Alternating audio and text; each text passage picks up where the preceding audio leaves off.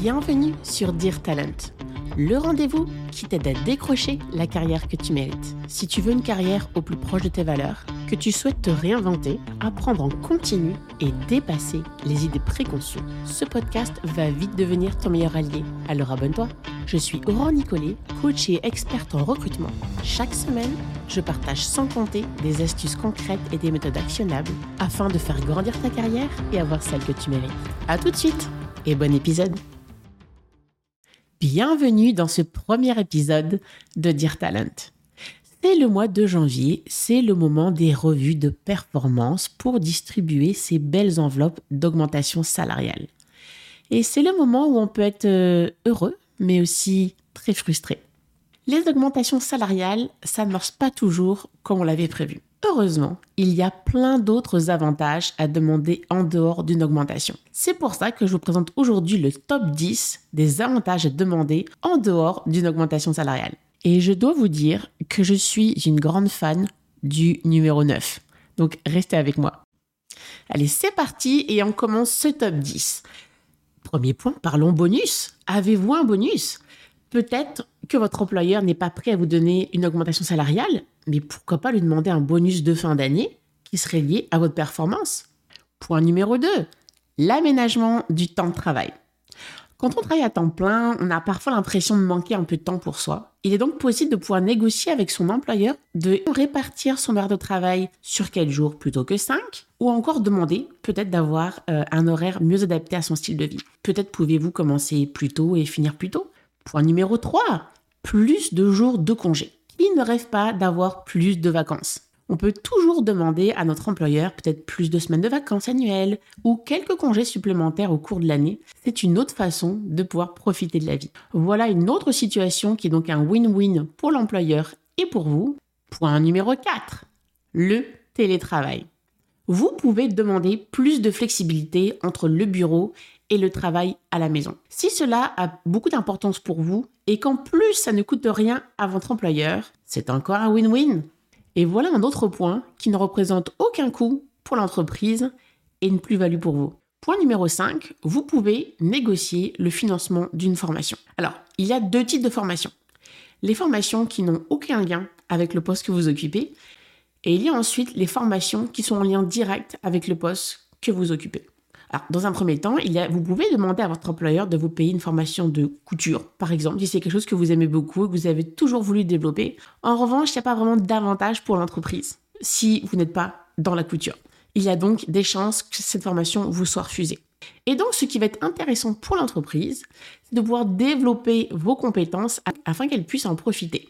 Par exemple, vous pouvez demander une formation en Excel, vous pouvez demander une formation en management, en recrutement, en marketing. Les possibilités sont illimitées, soyez créatifs. On peut aussi demander à notre entreprise d'assister à des formations ou à des colloques liés à notre travail, ou encore obtenir peut-être des services d'un mentor au sein de l'entreprise. Ces options vont nous aider énormément à améliorer le fonctionnement de l'entreprise. Il y aura donc des retombées positives pour notre employeur. Point numéro 6, des avantages matériels liés à notre travail. Par exemple, si votre poste nécessite des déplacements fréquents, vous pouvez peut-être demander une voiture de fonction ou demander peut-être un plus gros budget pour vos déplacements. Vous pouvez également demander un nouveau téléphone portable ou un nouveau bureau, une chaise ergonomique. Tant qu'à passer un nombre d'heures considérable au travail, autant y être à l'aise.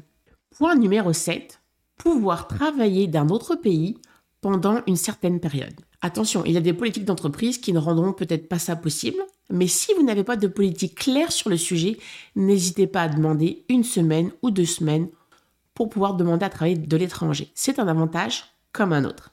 Point numéro 8, une protection en cas de perte d'emploi. Alors évidemment, personne n'aime penser à ce qui arriverait si pour une raison ou une autre, vous deviez perdre votre emploi. En revanche, il y a des avantages à négocier cela avec votre manager. Vous pouvez demander à votre manager d'inclure dans votre contrat une indemnité de départ ou un service d'accompagnement peut-être pour vous trouver un nouveau travail en cas de pépin. Ne sous-estimez pas cet avantage, il peut être un avantage considérable. Le point numéro 9, c'est de pouvoir travailler sur des projets stimulants et à forte valeur ajoutée dans l'entreprise.